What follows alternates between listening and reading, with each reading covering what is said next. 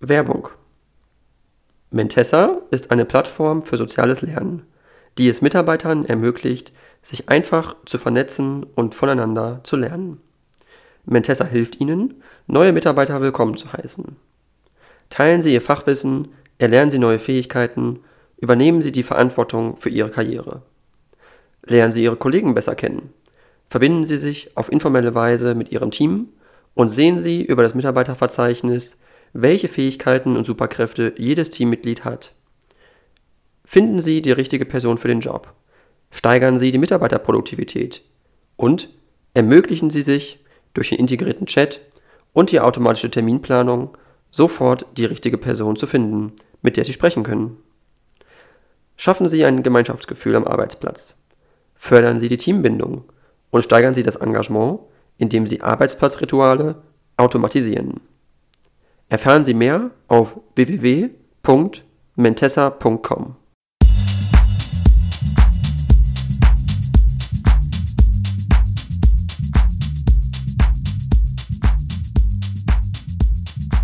Ja, äh, dann äh, vielen, vielen Dank, ähm, Herr Barth, äh, Erich Barth. Sie sind äh, ein äh, ehemaliger Brigadegeneral äh, der deutschen Bundeswehr. Sie waren ab 2006 Gruppenleiter im Bundeskanzleramt und Sie sind jetzt Unternehmensberater, ähm, treten auch vor allem zum, Ukraine, zum Ukraine-Krieg öffentlichen Erscheinungen.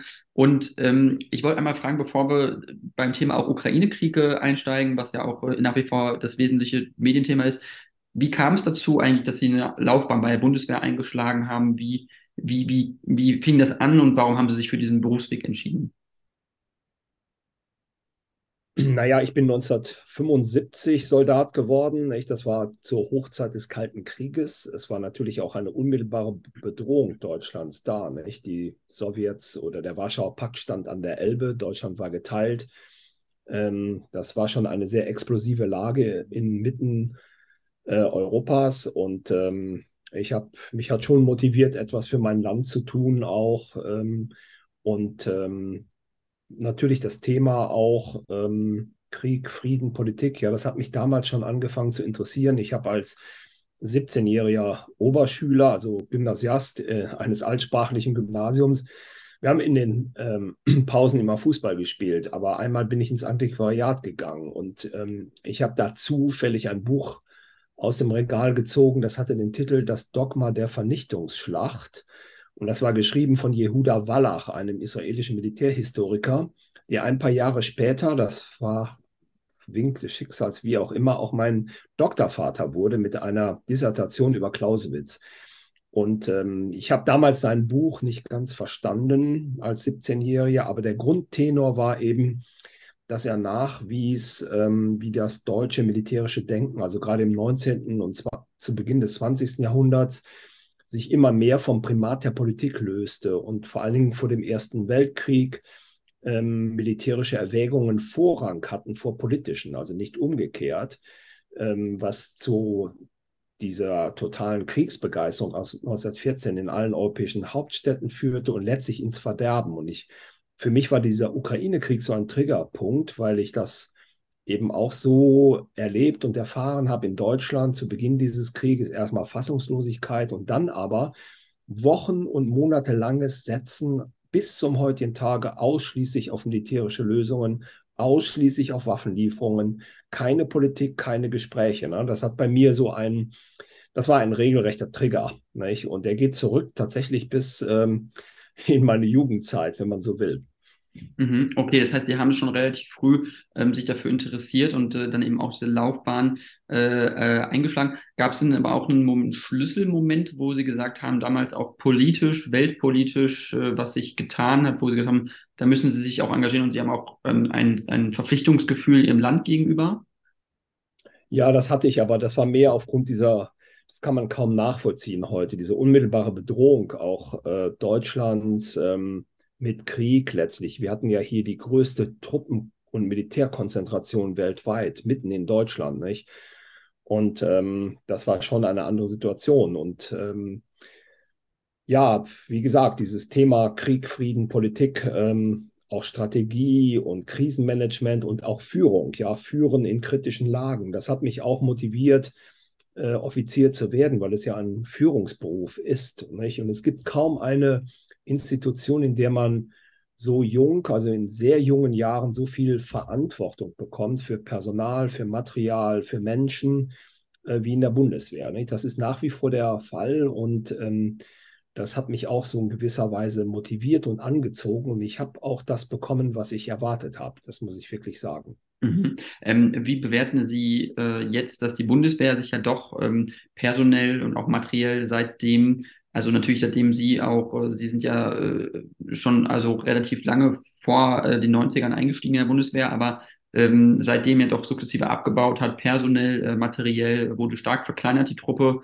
ähm, wird ja auch viel kritisiert. Also wie, wie haben Sie das beobachtet? Haben Sie das auch selber bemerkt, wie die Truppe kleiner wurde, auch vielleicht auch weniger handlungsfähig oder hatte man das nicht so richtig gespürt, als man Mitglied war, sozusagen? Naja, die Bundeswehr hatte ja mal zur Hochzeit des Kalten Krieges über 500.000 Soldaten. Nicht? Das war ja eine große Streitkraft letztlich mitten in Europa. Und wir haben dann nach der Wiedervereinigung ähm, die Bundeswehr schon ziemlich fantasielos über Jahre hinweg ähm, verkleinert, nicht? Äh, ohne ihre Aufgaben zu minimieren. Aber man, man, hat sie reduziert, man hat sie auch sehr stark unter Finanzentzug ähm, gesetzt. Das waren im Nachhinein sicherlich Fehlentwicklungen, aber man glaubte damals an die Friedensdividende. Es sah ja auch alles sehr rosig aus nach der Wiedervereinigung. Ähm, das war ja auch nicht das Russland von heute, mit dem man damals zu tun hatte. Das war ein ganz anderes Russland. Es waren also ganz andere Bedingungen. Und in den Jahren danach, also vor allen Dingen in meiner Zeit im Kanzleramt, war da letztlich über 20 Jahre der Fokus äh, des Engagements, des militärischen Engagements war Afghanistan. Ähm, das war ein Auslandseinsatz weit weg und ähm, die Landes- und Bündnisverteidigung ist in der Zeit tatsächlich vernachlässigt worden, ähm, weil man politisch da letztlich überhaupt keinen Wert drauf legt. Das änderte sich erst mit der Annexion der Krim durch Russland und natürlich jetzt äh, mit dem Überfall Russlands auf die Ukraine. Mhm. Also es war wirklich eine, eine kürzliche, eine, eine, eine, Entwicklung der letzten zehn Jahre, kann man damit ja schon fast sagen. Ähm, es ist ja so, dass es äh, dann wohl, wie Sie sagen, auch unabhängig von der Farbe der Bundesregierung, auch von der äh, dominierenden Partei, äh, es immer diesen Trend gab, äh, die Bundeswehr eigentlich zu verkleinern. Sie sagen auch vor Ort äh, zu verkleinern. Die Bündnisverteidigung in Europa war, oder man hatte sich nicht mehr in einem Krieg in Europa wählen wollen. Man hatte nicht gesagt, dass es ein realistisches Szenario ist, was ja dann jetzt eingetreten ist. Also glauben Sie, dass es auch eine Art äh, von der Politik eine Art äh, nicht, nicht wahrhaben wollen, dass es eben doch noch ein Land gibt, und zwar das ist Russland, das nach wie vor die Friedensordnung in Deutschland, äh, in Europa äh, bedroht? Naja, es hatte mehrere Beweggründe. Letztlich ähm, muss man auch sagen, das war einmal die sicherheitspolitische Landschaft, in der man sich einen Krieg nicht mehr vorstellen könnte. Das hat sich erst in diesem Jahr geändert. Ähm, also ein Krieg in Europa jedenfalls, vor der Haustür sozusagen. Ähm, und dann muss man auch sagen, es war schon ein weitgehendes Desinteresse letztlich auch der Gesellschaft an, am Militär und an der Bundeswehr. Das beobachte ich eigentlich bis zum heutigen Tage. Ähm, und das beschäftigt mich auch. Ich habe vor, naja, 75 bin ich Soldat geworden, das ist ja schon fast 50 Jahre her. Und vor zwei Jahren ist mein Jüngster auch zwei Jahre zum Militär gegangen und etwas hat sich nicht geändert. Ich war damals der Einzige aus der Oberstufe, der das machte. Und mein Sohn, der jetzt zwei Jahre nur äh, hier bei den Gebirgsjägern in Mittenwald war, als Reserveoffizieranwärter, bei ihm war es genauso ich musste mich damals rechtfertigen, warum ich das mache. Und meine Klassenkameraden haben gesagt, mein Gott, mach doch was anderes. Und bei meinem Sohn war es genauso. Und dazwischen liegen aber 50 Jahre. Nicht? Und ähm, das ist ja noch nicht lange her. Und ich glaube, das hat sich im Prinzip auch nicht geändert. Ich meine, wir, das ist für mich auch so eine Diskrepanz, wenn ich hier sehe, wie wir die Ukrainer bejubeln bei ihrem gerechtfertigten Kampf um ihre Freiheit, um ihre territoriale Integrität, äh, zum Schutz ihres Landes und ihnen auch dabei helfen, was ich für richtig halte. Aber gleichzeitig eine Wehrmotivation hier im Lande haben. Nach Umfragen würden nur unter 20 Prozent aller jungen Deutschen mit der Waffe in der Hand überhaupt für ihr Land kämpfen. Nicht? Und äh, das ist für mich so eine Asymmetrie, das ist so unglaublich. Und dann haben wir gleichzeitig eine Armee, die im Moment überhaupt nicht in der Lage wäre, uns zu schützen. Nicht? Wir haben Munition, also bevorratet für ein paar Tage, vielleicht auch nur für ein paar Stunden. Nicht? Wir hatten stellenweise jetzt vor kurzem noch weniger einsatzbereite Kampfpanzer als, der, als die Schweiz. Nicht? Und ähm, das ist, das ist schon bitter. Nicht? Und wenn der Bundeskanzler von einer Zeitenwende spricht, was auch absolut richtig ist, in die wir eingetreten sind, dann gehört für mich auch dazu, dass wir uns wirklich auch Gedanken machen, ähm, was unsere eigene Wehrhaftigkeit anbelangt und unsere eigenen Streitkräfte und vor allen Dingen unser, unser Mindset. Ich meine, würden Sie mit der Waffe in der Hand für Deutschland kämpfen, so wie die Ukrainer für die Ukraine kämpfen? Ich will gar keine Antwort, aber ich stelle die Frage. Mhm. Und äh, Sie bekommen da sicherlich nicht die Antworten, die Sie, die Sie wünschen. Nicht? Und wenn wir jetzt zum Beispiel äh, auch sehen in Russland, wie viele junge Männer sich dem Wehrdienst erziehen und entziehen und sagen, ja, das ist in Ordnung, die ähm, und, da, und auch sehen, welche Schwierigkeiten die Russen haben in, die, in der Mobilisierung von Reservisten und Soldaten und so weiter, äh, was wir gut finden, weil, weil es natürlich ähm, nicht gerade für das russische System spricht. Aber ich möchte ehrlich mal die Frage stellen, was wäre hier eigentlich los, wenn wir mobilisieren müssten, Reservisten einziehen müssten, wenn wir junge Männer bräuchten, die unser Land verteidigen. Also ich möchte gar nicht, möchte das wirklich nicht erleben. Mhm. Sie haben äh, äh, gerade gesagt, äh, die äh, Deutschland hätte weniger einsatzbereite äh, Kampfpanzer als äh, die Schweiz. Das war mir gar nicht bewusst. Aber es ist ja dann schon eine enorme geringe Zahl, denke ich mal, gemessen an der Größe des Landes im Vergleich zur Schweiz. Ähm, die NATO gibt ja vor, 30 Tage Munitions äh, sollte man haben, äh, sollte jedes NATO-Mitglied haben, glaube ich, äh, um im Kampf bestehen zu können. Deutschland kann das im Moment nicht, so wie Sie es sagen. Ähm, das heißt, diese 100 Milliarden, dieses Finanzpaket für die Bundeswehr, wie ist das eigentlich sinnvoll einzusetzen? Ähm, hat die Bundeswehr nicht einen viel größeren Bedarf als 100 Milliarden als einmaligen Sonderfonds? Ja, mit Sicherheit. Also das sagen auch alle Spezialisten und Experten nicht. Also die 100 Milliarden sind dafür da, letztlich das zu realisieren, was die Bundeswehr schon seit Jahren braucht. Schwere Transporthubschrauber jetzt. Davon wird auch finanziert unsere nukleare Teilhabe mit den F-35. Davon ähm, wird finanziert die äh, Einsatzbereitschaft moderner Schützenpanzer und Kampfpanzer. Ähm, also das ist das, was, was dringend erforderlich ist, schon seit Jahren. Nicht? Und wir kriegen die Bundeswehr materiell dann nur raus, wenn wir tatsächlich aus dieser Misere raus, aus diesem schlechten Zustand, wenn wir in den nächsten Jahren unseren Verteidigungsetat tatsächlich hochfahren auf 2%. Wir sind davon noch weit entfernt. Mhm. Also wenn wir das nicht verstetigen, sondern nur sagen, ja, die 100 Milliarden, damit müsste auskommen, das wird, weiß Gott, nicht reichen. Und die Bundeswehr wird Jahre brauchen, um wieder diese volle Einsatzbereitschaft in der Landes- und Bündnisverteidigung zu bekommen, materiell. Mhm. Aber das Ideelle ist für mich auch ein persönliches Anliegen. Das ist eben auch wichtig. Die mhm. Bundeswehr hatte über 20.000 äh, nicht besetzte Stellen. Sie sucht äh, nach Soldatinnen und Soldaten. Sie machen Werbung und so weiter, aber es kommen keine, kommen zu wenig. Es ist ähm, kaum eine Bereitschaft da. Mhm. Und äh, das ist eben auch eine Baustelle, an der wir arbeiten müssen. Ähm, was, was glauben Sie oder, oder was, was könnte das sein, warum äh, junge Leute sich heutzutage weniger der Bundeswehr äh, äh, zugezogen fühlen, auch was jetzt die Landesverteidigung angeht, dass so viele junge Leute sagen, ich will eigentlich mein Land äh, im Ernstfall gar nicht verteidigen, ich will auch nicht für mein Land sterben. Es ist ja auch eine nachvollziehbare Einstellung, die man haben kann, zu sagen, man möchte natürlich in einem Krieg nicht sterben, weil ein Krieg ist was ganz Schlimmes und das wünscht sich ja niemand, auch niemand, der äh, Mitglied der Bundeswehr ist, sage ich mal. Aber ähm, jetzt haben wir einen Krieg in Europa natürlich. Ähm, aber wie ist das als junger Mensch? Man ist, es ist, ist, das, ist es auch eine Entwicklung, eine Wohlstandsentwicklung, die wir durchgemacht haben, eine gesellschaftliche Entwicklung, dass wir gesagt haben, wir äh, leben doch in Frieden und in Wohlstand. Äh, man will sich diesen existenziellen Fragen gar nicht mehr so hingeben. Ja, ich glaube, das letzte, Herr Fredebeul, was Sie sagten, das, das würde ich auch so sehen.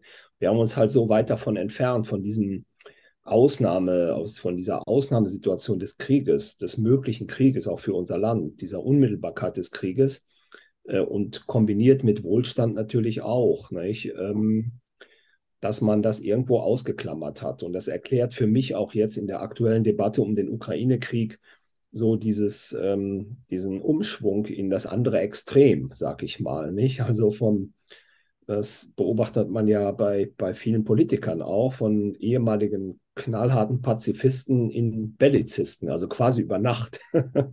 Und äh, das waren auch zum Teil, also größtenteils Leute, die nie beim Militär waren, nie was vom Militär halten. Und ähm, für mich ist das so eine Überschwung, äh, Übersprungreaktion, nicht? Weil man eben Gewalt, Krieg ähm, komplett ausgeklammert hat aus dem politischen Denken. Ähm, wird man jetzt quasi damit mit dem Überfall der Russen auch regelrecht mental überfallen und kann das gar nicht rational vernünftig handeln. Ähm, das fehlt mir eben, diese Rationalität des Umgangs mit diesem Phänomen. Hm. Ist es nicht nur das Reagieren auf eine sehr emotionale Weise eben? Hm. Ist es nicht auch das, äh, was jetzt äh, Putin eigentlich äh, vorhat, indem er die Ukraine bombardiert? Jetzt hatten wir letzte Woche Mittwoch die letzten Bombardements, Bombardements flächendeckend in der Ukraine, auch in Kiew. Stromausfall, alle vier AKWs in der Ukraine, die es, glaube ich, gibt, sind zeitweise ausgefallen ähm, äh, teilweise 50 Prozent bis 50 Prozent der Haushalte hatten keinen Strom mehr, keine Heizung mehr, kein fließend Wasser. Teilweise wurde jetzt wohl viel wiederhergestellt, aber zeitweise war es ja ausgefallen und ähm, diese kontinuierliche, äh, dieser kontinuierliche Angriff, äh, das ist ja auch was, was auch uns gesellschaftlich auch in, in Europa, in Westeuropa auch zermürben soll, oder? Es ist ja auch eine Zermürbungs, eine psychologische Zermürbungstaktik, die die Russen da anwenden, oder sehen Sie das anders? Ja, das sicherlich.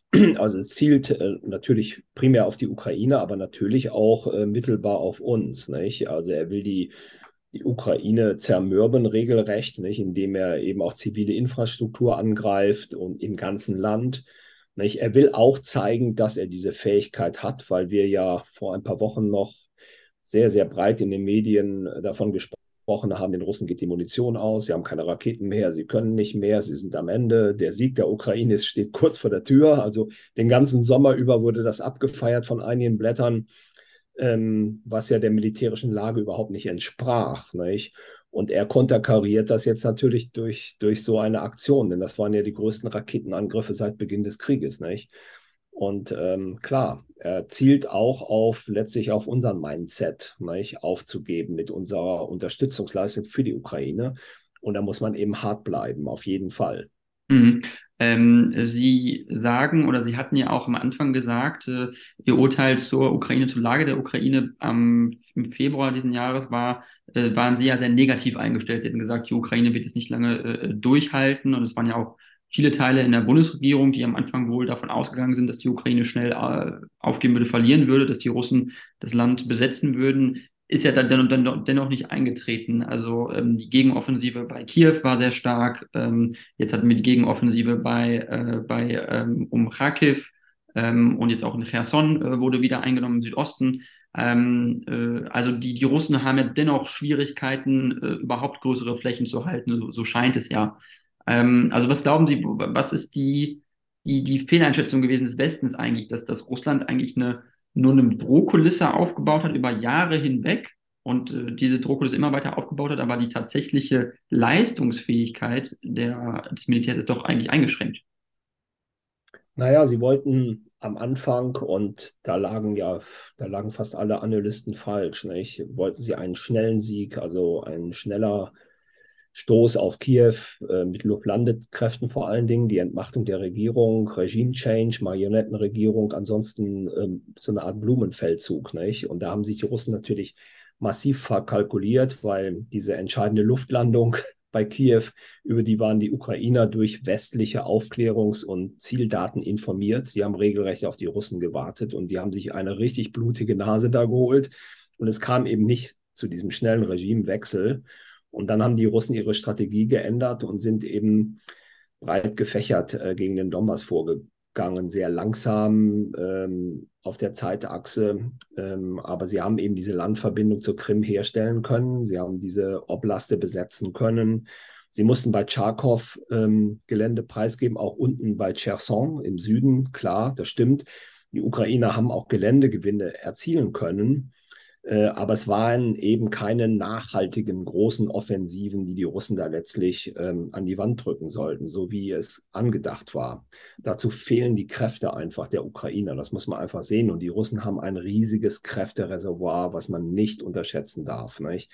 man darf es auch nicht überschätzen. Ich denke, am Anfang haben wir tatsächlich Russland überschätzt. Aber dann in den Wochen und Monaten, vor allen Dingen im Sommer, haben wir Russland kräftig unterschätzt. Nicht? Und jetzt wachen wir letztlich in der Realität auf. Ich glaube, so nach ein, zwei Wochen, der amerikanische Generalstabschef hat das ja auch sehr, sehr deutlich gesagt, dass wir in einer militärischen Pattsituation sind und dass man militärisch da die Wende nicht hinkriegt, eine militärische Lösung, von der wir Wochen und Monate lang in Deutschland gesprochen haben. Das hat mich persönlich sehr, sehr persönlich auch betroffen, nicht? dass man eben immer nur auf diese militärische militärischen Optionen setzt. Und ich habe in manchen Talkrunden auch gesagt, also, dass ich als Ex-Militär, als einziger hier noch sitze und daran erinnere, dass man versuchen muss, doch auf politischen Wege da rauszukommen, dass es keine militärische Lösung gibt. Nicht? Das ähm, hat ja kaum einer geglaubt. Aber ich denke, da ist jetzt ein Umdenken im Gange, vor allen Dingen natürlich in Washington, denn dort liegen ja letztlich die Schlüssel für Krieg und Frieden, nicht in Washington und in Moskau in dem Fall und nicht in, auf keinen Fall in Berlin oder Paris oder in Brüssel. Mhm. Ähm, aber dennoch muss man ja vielleicht auch einen militärischen Pakt oder einen, einen einen militärischen Pakt militärisch natürlich auch irgendwo erzwingen. Das heißt, äh, anders äh, geht es ja natürlich auch nicht. Äh, äh, ist es nicht aber auch ein bisschen vergleichbar mit dem, was äh, die Amerikaner im Vietnam nicht direkt vergleichbar, aber erlebt haben, zumindest, dass sie ja auch gegen eine absolut unterlegene äh, ähm, heimische Streitmacht gekämpft haben und verloren haben, weil sozusagen auch über andere Mittel Militär geschlagen werden kann, nicht mit der gleichen Feuerkraft, nicht mit den gleichen Panzern oder den gleichen Haubitzen oder Raketen, aber ähm, über Artillerie, über Infanterie, äh, über Drohnen, äh, über kleinere Einheiten, äh, die auch im besetzten Gebieten auch zum Beispiel auch Russen unter Druck setzen können. Also das ist ja auch was, was man nicht unterschätzen darf, oder? Ja, da haben Sie recht, Herr Friedebeul. Ähm, wenn Sie diesen Konflikt auch in der Ukraine, wir haben ja jetzt eine 1000 Kilometer lange Frontlinie, mit gelegentlichen Angriffen beider Seiten, die dann aufgefangen werden und so weiter. Das könnte ich mir vorstellen, das kann ziemlich lange so weitergehen, wenn wir weiter Waffen liefern. Und äh, je länger man diesen Konflikt in die Länge zieht, ne, über Jahre, ne, das kann tatsächlich dazu führen, man weiß ja nicht, ähm, äh, wie lange letztlich Putin das aushält, die Regierung das aushält. Ich glaube schon sehr lange, aber man weiß es nicht. Und am Ende kann es so sein wie die Amerikaner in Vietnam oder die NATO in Afghanistan oder äh, die westlichen Staaten im Irak, äh, Libyen oder Syrien, dass man irgendwann da raus muss, weil es einfach nicht mehr geht. Wir haben ja auch nach 20 Jahren Afghanistan einfach abgebrochen, sind nach Hause gefahren. Ähm, das ist nicht auszuschließen, wenn man diesen Konflikt in die Länge zieht. Ähm, dann zählt am Ende, wer die besseren Nerven hat. Und ähm, aber es gibt einen ganz gewaltigen Unterschied ähm, dort. Die Schwarzmeerregion, vor allen Dingen die Krim, äh, aber auch die Schwarzmeerregion insgesamt und, und auch ähm, die Kontrollmöglichkeiten Russlands gegenüber der Ukraine und mit Blick auf den Donbass, auf die ethnischen Russen dort. Ähm, das ist für Russland so strategisch wichtig ähm, wie zum Beispiel für die Amerikaner die Karibik oder das südchinesische Meer für die Chinesen oder diese Schutzzone, die die Türken beanspruchen gegenüber den Kurden.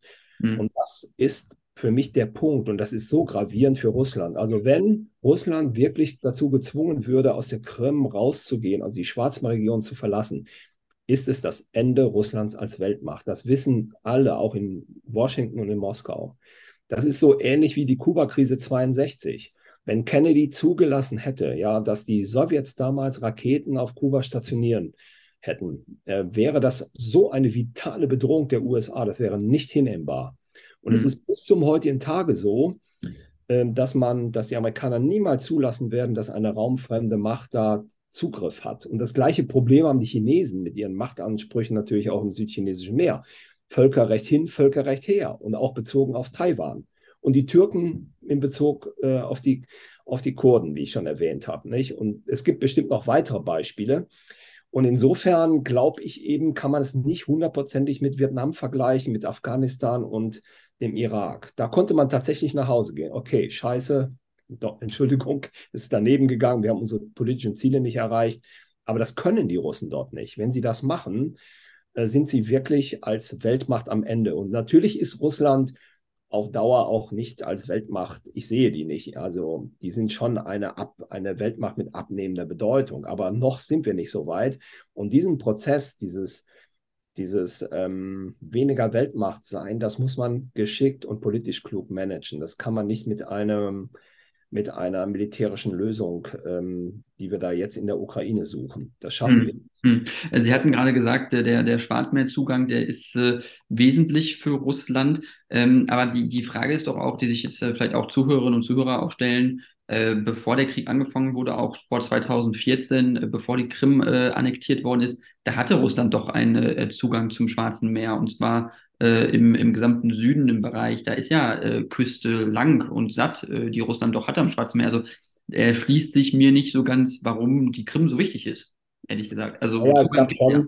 Es gab schon vor der Krim-Annexion, ich meine, die Ukraine hat sich ja äh, nach dem Maidan, also nach letztlich allen nachdem die Regierung, ähm, eine neue Regierung installiert war, die westlich orientiert war, hat sich die Ukraine ja sehr stark westlich orientiert politisch.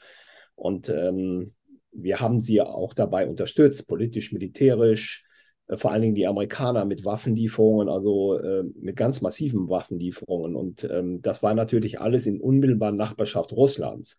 Und die Russen haben das über Jahre natürlich mit kritischen Augen beobachtet, vor allen Dingen den möglichen NATO-Beitritt der Ukraine. Ich war selber mit der Bundeskanzlerin bei diesem NATO-Gipfel, wo diese, ähm, diese Aufnahme der Ukraine anstand und alle NATO-Mitgliedstaaten waren im Prinzip dafür und Deutschland und Frankreich war dagegen, weil sie gesagt haben, das ist die rote Linie der Russen. Wenn wir das machen, gibt es Krieg. Und ich bin heute auch noch immer der Meinung, wenn wir das damals gemacht hätten, hätte es damals schon diesen Krieg gegeben. Nicht? Und ähm, das ist im Grunde genommen dieses No-Go aus der russischen Sicht.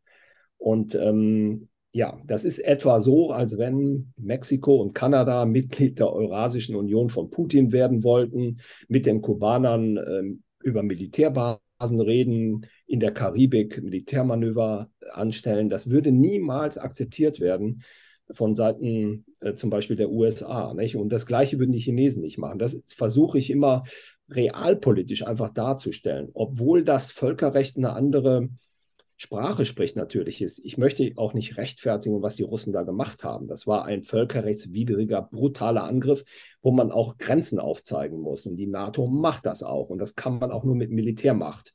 Und ich bin auch für Waffenlieferungen an die Ukraine und Unterstützung aber eben nicht wie die meisten durchkämpfen bis zum Endsieg, auf Deutsch gesagt, sondern mhm. als Mittel zum Zweck politischer Verhandlungen, damit sie einfach eine Verhandlungsposition haben, äh, mit der man äh, zu einer vernünftigen Regelung, einigermaßen vernünftigen Regelung kommen kann. Das ist im Grunde genommen mein Petitum. Also ich bin kein Pazifist, das kann, werde ich auch nie werden.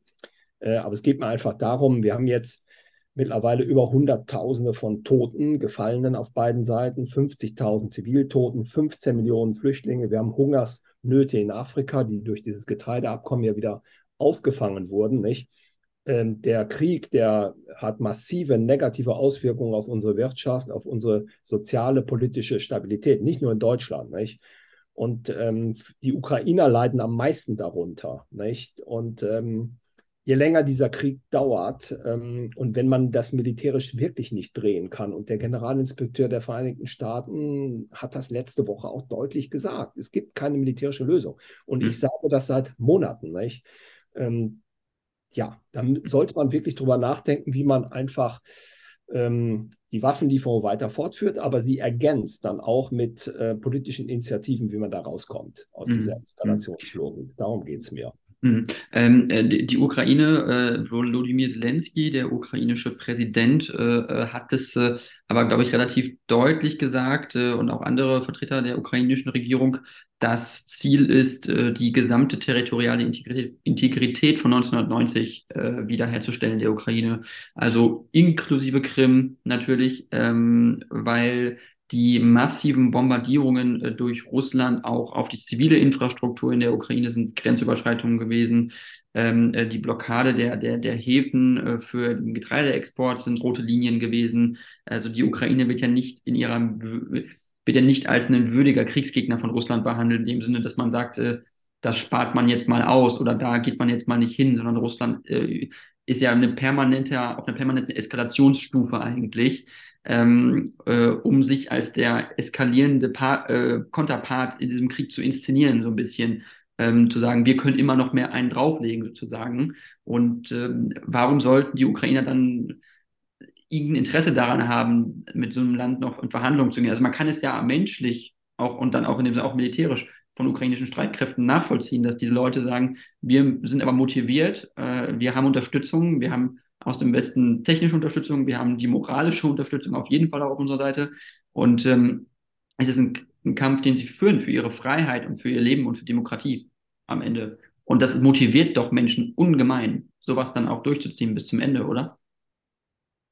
Naja, die Frage ist, was das Ende ist am Ende. Nicht? Und ich sehe schon die Gefahr, dass man, wenn man jetzt so weitermacht, ähm, dass wir einfach ähm, unwahrscheinlich viele Hunderttausende von Toten weiter haben werden, dass am Ende die Ukraine verwüstet ist. Sie ist ja jetzt schon wirtschaftlich im Grunde voll am Boden. Nicht? Ich meine, wir werden Jahre brauchen, um sie wieder aufzubauen. Und dieser Prozess geht ja immer weiter. Nicht? Ähm, natürlich kann man nicht über die Köpfe der Ukrainer hinweg ähm, mit den Russen reden, aber letztlich entscheidend sind schon vor allen Dingen die Vereinigten Staaten, wie die sich äh, positionieren. Und da, man hat, man weiß ja jetzt seit ein paar Tagen über einen doch auch in den Medien ausgetragenen Konflikt innerhalb der beiden Administrationen, nicht? Da gibt es eben die einen, die eher Richtung politische Verhandlungen gehen wollen und andere wiederum, die sagen, nein, äh, das ist noch zu früh. Es kommt auch dazu, dass ähm, sehr, sehr stark jetzt mittlerweile die NATO-Staaten auch unter Druck stehen, weil wir haben einfach selber nicht genug Waffen und Munition mehr, die wir den Ukrainern liefern können. Das ist jetzt ganz banal. Die Amerikaner haben zwar sicherlich noch weitere Möglichkeiten, aber alleine werden sie das auch nicht monatelang machen wollen. Das heißt, wir kommen auch mit unseren militärischen Hilfeleistungen, vor allen Dingen Deutschland, eindeutig an, an bestimmte Grenzen einfach. Nicht? Das kommt auch dazu. Das muss man eben, eben auch sehen. Natürlich ist die Moral auf Seiten der Ukraine Ukrainer. Das Völkerrecht ist auf Seiten der Ukrainer. Und natürlich ist es ein, ein Kampf um die Unabhängigkeit der Ukraine. Aber man darf auch nicht vergessen, es ist auch ein Stück weit ein Stellvertreterkrieg der USA gegen Russland um ihre jeweiligen geopolitischen Ziele in der Region. Das darf man nicht vergessen und ausschalten. Mhm. Okay, also Sie, Sie sind auf jeden Fall der Meinung, dass äh, Putin auch die Ukraine angegriffen hat, weil es äh, die Sorge gibt, es hat was damit zu tun, dass äh, die USA weiter Einfluss nehmen, ähm, weil meine, meine Einschätzung ist eigentlich eher, dass äh, Putin Angst hat vor, vor einer ähnlichen Entwicklung, einer Westorientierung, ähm, Demokratiebewegung in Russland. Und dass die Ukraine ein gutes kleines Russ ein kleines Beispiel ist, ein kleines Russland ist sozusagen, wo sich die Entwicklungen erst äh, in die Richtung bewegen und, und Putin unmittelbar dadurch stark bedroht ist. Alles das, was in der Ukraine passiert, kann möglicherweise auch sehr schnell auf Russland über, überschwappen. Ich glaube, davor hat er doch am meisten Angst. Also die Ukraine und auch Weißrussland. Also man darf sich nicht vergessen, was es für Demokratiebewegungen in Weißrussland gab, immer noch gibt im Untergrund. Also dieses Land ist ja nicht äh, ähm, sozusagen vollkommen still, oder die Bevölkerung. Also dass das System an sich bröckelt, äh, das muss ihm, das weiß er doch, das weiß er doch. Ja, das stimmt, Herr Fredebeul. Das ist eine große Gefahr für Putin, nicht? dass dieses westliche Denken, die Westorientierung der Ukrainer, die ja nicht von allen Ukrainern geteilt wird, aber von vielen Ukrainern geteilt wird und natürlich auch in, in, in Weißrussland und natürlich auch in Russland selber. Das ist für ihn eine ganz große Bedrohung. Das stimmt auf jeden Fall. Aber die andere Bedrohung ist eben strategischer Art, dass er eben sagt, ähm, ähm, ja, das sind halt die großen strategischen Rivalen äh, dieser Welt heute. Das sind die Amerikaner, die Russen, die Chinesen. Und ähm, da spielt schon ein geopolitischer Wettkampf äh, sich ab, nicht? um Einflusssphären und strategische ähm, Einflussfaktoren äh, und Größen ähm, und das, da ist auch ein Spiel im Gange, in dem wir uns einfach befinden. Nicht? Und ähm, das ist eben auch, muss man eben auch sehen. Das kommt eben mit dazu. Und wenn er die Sachen laufen ließe in der Ukraine und in der Schwarzmeerregion, wie gesagt, das ist ähm, egal, ob da Putin sitzt oder ein Nachfolger.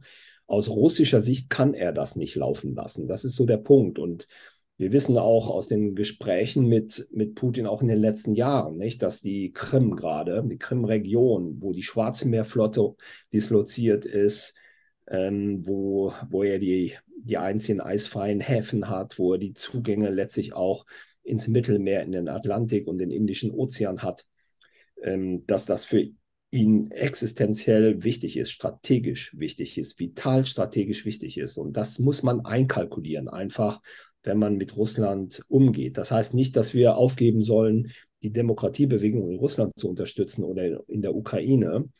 Ähm, aber wir müssen das politisch klug machen und klüger machen, ähm, als wir es jetzt machen. Ich denke mal, dieses, ähm, dieses eindimensionale Setzen nur noch auf Waffenlieferung und nicht mehr und nicht weniger, das ist nicht mehr zielführend. Das entspricht auch nicht der, der, der realen Lage und das löst das Problem jetzt auch nicht aus. Mhm. Ähm, Russland hat ja nicht nur einen militärischen Krieg ausgelöst in der Ukraine, sondern auch einen Wirtschaftskrieg mit dem Westen, mit Europa.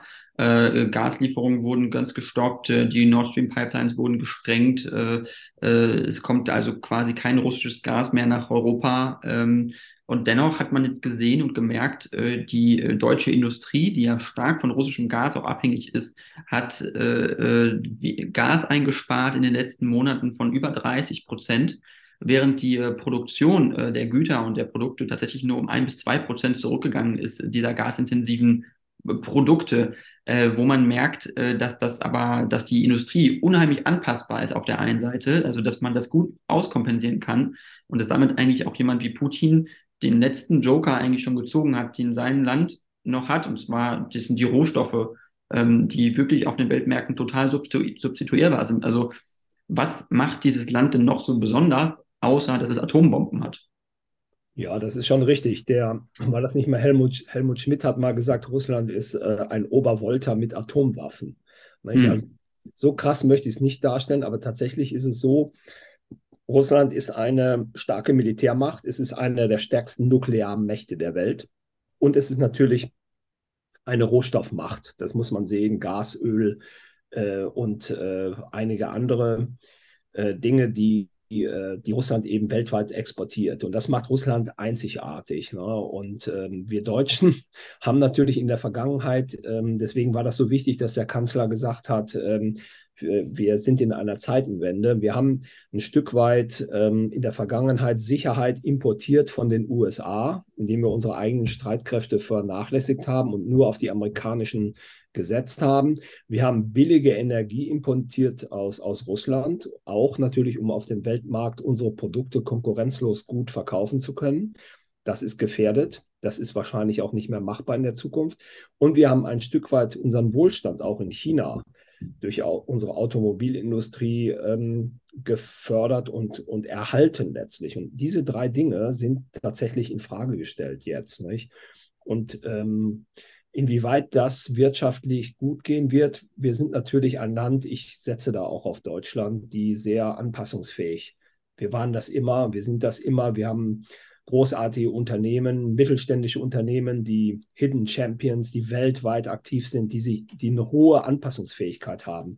Und wir müssen halt schauen, wie wir das hinkriegen, ähm, dass wir eben mit diesen teureren Energie mit der teuren Energie immer noch konkurrenzfähig bleiben auf dem Weltmarkt. Und wir müssen gleichzeitig Milliarden in unsere Streitkräfte stecken. Das ging ja früher woanders hin, das Geld. Nicht? Und äh, man muss auch schauen, ähm, diese, diese Billigenergie, die wir aus Russland bekommen haben, war auch ein sehr, sehr starker, äh, hat eine starke Möglichkeit beinhaltet, auch unser vorbildliches, weltweit attraktives Sozialsystem aufzubauen und auszubauen. Ähm, aber das wird auch in den nächsten Jahren so nicht mehr machbar sein, so wie ich das sehe und einschätze. Ähm, und es äh, gehört eben, naja, das wird eine sehr, ähm, braucht eine kluge Innenpolitik letztlich auch, äh, wie man das alles ausbalanciert und trotzdem unsere wirtschaftliche Konkurrenzfähigkeit äh, weltweit erhalten bleibt. Das wird mhm. eine der großen Aufgaben in den nächsten Jahren sein. Hm. Ähm, äh, Weil es ein Teil von Geopolitik ist und äh, man äh, da China äh, nicht rauslassen darf, ist es äh, einfach so, dass dieses Land äh, neben Russland oder vermutlich in Zukunft ja das geopolitische größte Risiko sein wird in der Zukunft. Ähm, es gibt ja die chinesischen Bestrebungen, Sie haben es angesprochen, im südchinesischen Meer, da werden Inseln aufgehäuft künstlich, da gibt es Militärbasen. China möchte auch Militärbasen in der Welt weiter errichten. Ähm, für wie gefährlich sehen Sie eigentlich diese Aktionen von China und auch insbesondere mit Blick auf Taiwan, dass es ein Ziel gibt, ein Staatsziel gibt Chinas, äh, sich mit Taiwan äh, zu vereinigen äh, bis, ich glaube, bis im Jahr 2050. Ich weiß nicht genau, ob es 2050 war, ähm, dass es aber ein Staatsziel ist. Und das äh, wurde auch schon von Xi Jinping äh, gesagt, auch zwangsläufig, wenn notwendig, auf militärische Mittel erzwungen werden muss. Ja, ich denke, das ist ein Staatsziel und bleibt ein Staatsziel Chinas. Und ähm, die Amerikaner, also der amerikanische Präsident damals bei dem Pelosi-Besuch in, in Taiwan, hat er das ja nochmal deutlich gesagt, dass Amerika an der One-China-Politik festhält. Er hat damit gesagt, wir gehen da nicht runter. Und man muss eben sehen, dass das mit unserem Verhältnis zu China eben auch tatsächlich, ähm, dass wir das beachten weiterhin. Wenn wir das in Frage stellen, nicht, dann bekommen wir tatsächlich mit China auch Krieg. Nicht? Auch wenn wir den den Herrschaftsanspruch Chinas im südchinesischen Meer. Ich meine, wir können das durch unsere Partner im Fernen Osten. Wir müssen sehen, dass wir das ähm, mit einer klugen Politik ausbalancieren. Aber dieser Machtanspruch Chinas dort besteht einfach. Nicht? Und da muss man behutsam mit umgehen, äh, sag ich mal, sonst bekommt man Stress, Krieg. Mhm. Und Krieg. Nicht? Es ist das gleiche Thema wie die Krim-Region und die Krim selber mit Russland. Ähm, und ähm, ein Stück weit. Und natürlich ist diese große geopolitische Auseinandersetzung da im Gange zwischen den USA und China, das muss man einfach sehen. Und wir Europäer, das ist eben auch sehr wichtig, wir müssen auch schauen, wie wir uns als Europäer da positionieren in diesem Konzert, gemeinsam mit den Vereinigten Staaten, mit den Amerikanern.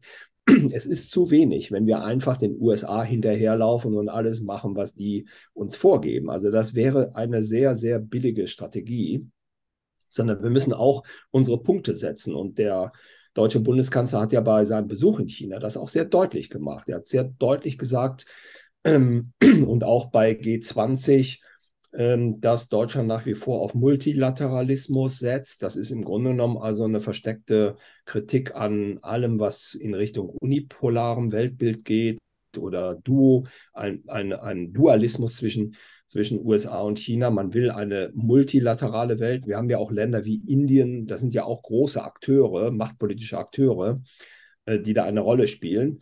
Äh, und er hat auch eine klare Absage erteilt an dieses ja sehr stark in den USA forcierte strategische Decoupling von China. Er sagt, nein, wir müssen da auch differenzieren. Und ich bin auch da der Meinung, dass man einfach ähm, nicht ein totales strategisches Abkoppeln macht von China ähm, im Bereich der Wirtschaft, sondern dass man eben klug entscheidet, in welchen Bereichen äh, man weiter miteinander kooperiert und in welchen Bereichen sicherheitsrelevanten eben nicht. Das ist nicht einfach. Ja, da wird man immer wieder vor Fragen gestellt werden, was man zulässt und was nicht. Ähm, aber ich bin für Differenziertheit einfach auch im Umgang mit China und auch im Umgang mit Russland. Ich bin einfach dagegen, dass man pauschal geopolitische Herausforderer, mit denen wir zu tun haben, äh, kriminalisiert, diskriminiert, ihm das Recht auf, ähm, weiß ich nicht, Existenz absprechen oder was weiß ich, was man mit Putin im Zusammenhang mit der Diskussion um die Ukraine eben auch gemacht hat, dass man ihm nachgesagt hat, der ist jetzt alt und krank und ein Verbrecher und Psychopath und was weiß ich, was, was da diskutiert wurde.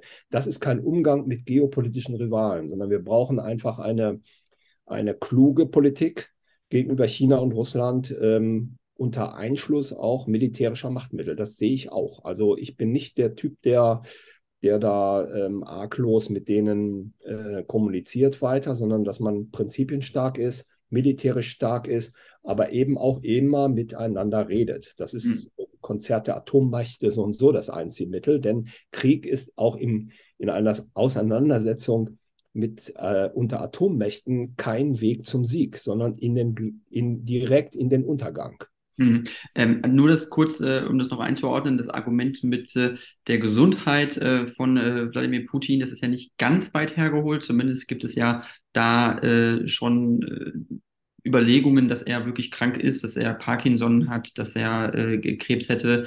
Ähm, äh, es gab da auch schon diverse Videos, äh, wo zu sehen ist, wie er wirklich also äh, Spastiken hat irgendwo. Deswegen, äh, wenn er nämlich an seinem auf seinem Stuhl sitzt äh, und dann äh, Sergei Shoigu, sein Verteidigungsminister, gegenüber sitzt, dann klammert er sich ja immer an seinem Stuhl fest und an seinen Arm lehnen.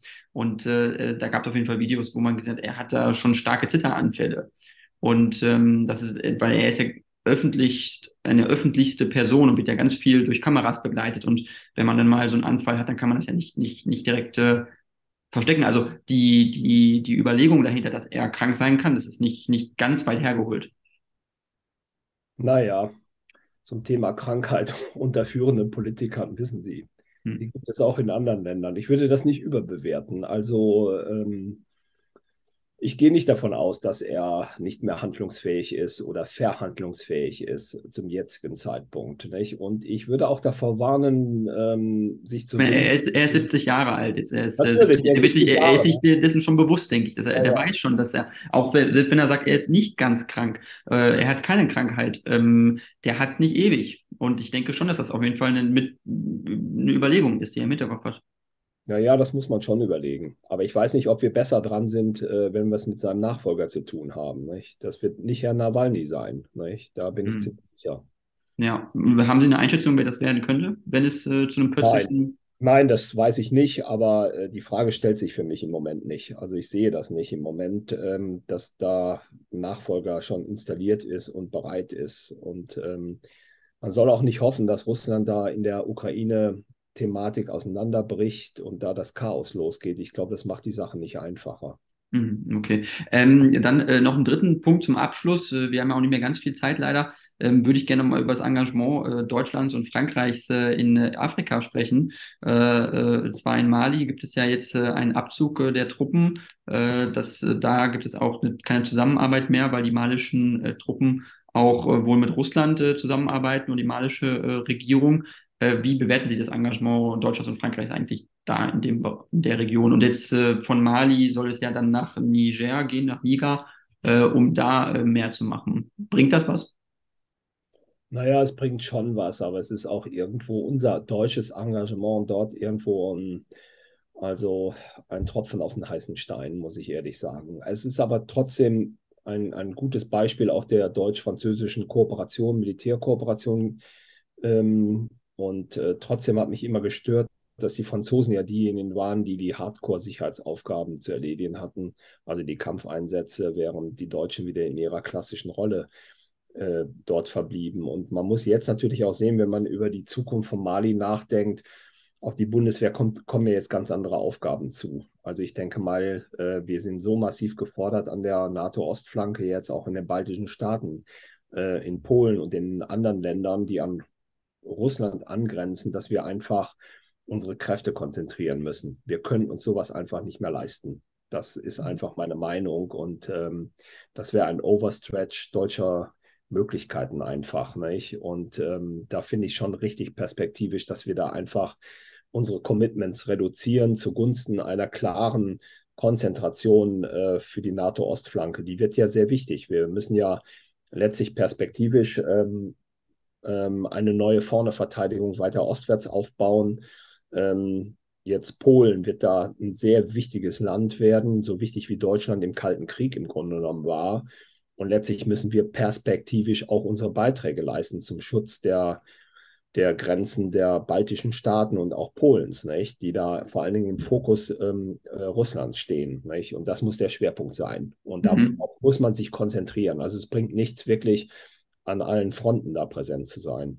Mhm, okay, aber in dem Zusammenhang steht ja jetzt auch die Lieferung von äh, Patriot-Abwehrraketen äh, nach Polen äh, von Deutschland, von deutscher Seite, dass das äh, auch gestärkt wird. Also glauben Sie, dass das zumindest jetzt äh, für die nähere Zukunft auch uns befähigen wird, Deutschland jetzt auch dadurch aktiver wird, einge ähm, sich mehr zu engagieren noch im Bündnis und jetzt wirklich auch gefordert ist, äh, gefragt ist, mehr zu liefern, mehr zu tun und äh, das Bündnis auch zu verteidigen, also dass Deutschland von selber jetzt auch aufwacht und, und, und mehr tut. Ja, ich glaube, dass, das haben die Deutschen auch erkannt und ähm, ich denke, das kommt auch auf uns zu, ganz einfach, nicht? dass wir äh, einfach Kräfte bereitstellen müssen, immer mehr in größerem Maße zum Schutz der NATO-Ostflanke, dass wir da unsere militärischen Beiträge stehen und diese Patriot-Lieferung an Polen ist so ein erster Beginn. Ich meine, wir haben, wenn ich, wenn ich mich richtig erinnere, zwölf solcher Systeme und jetzt haben wir nur noch elf. Aber mit Patriot, mit diesen elf Systemen können wir den, könnten wir den Luftraum um Berlin einigermaßen sichern, aber auch nicht mehr. Also man muss da wirklich, man sieht daran, wie viel da noch fehlt letztlich, auch zum Schutz unseres Landes. Da hat man jetzt auch die ersten Maßnahmen äh, ergriffen, aber das wird auch Jahre dauern.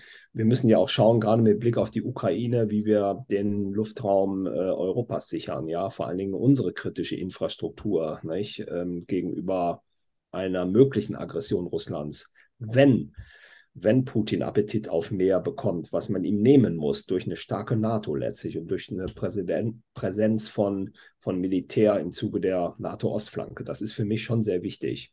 Mhm. Mhm. Okay, ja, ähm, Herr Barth, ich äh, danke Ihnen sehr äh, für dieses Interview. Ich fand es äh, sehr spannend und sehr interessant. Wenn Sie möchten, können Sie zum Abschluss noch was sagen äh, zu Ihnen als Person, äh, äh, wenn Sie Werbung machen möchten für die Bundeswehr oder ich weiß nicht, andere Dinge können Sie gerne jetzt noch darauf aufmerksam machen.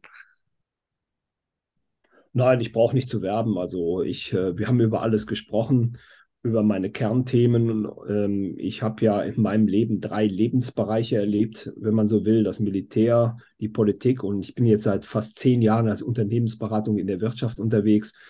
Und äh, da stellen sich ähnliche Themen. Es geht auch da um Strategie, es geht um Führung, es geht um Leadership in kritischen Situationen, es geht um Krisenmanagement.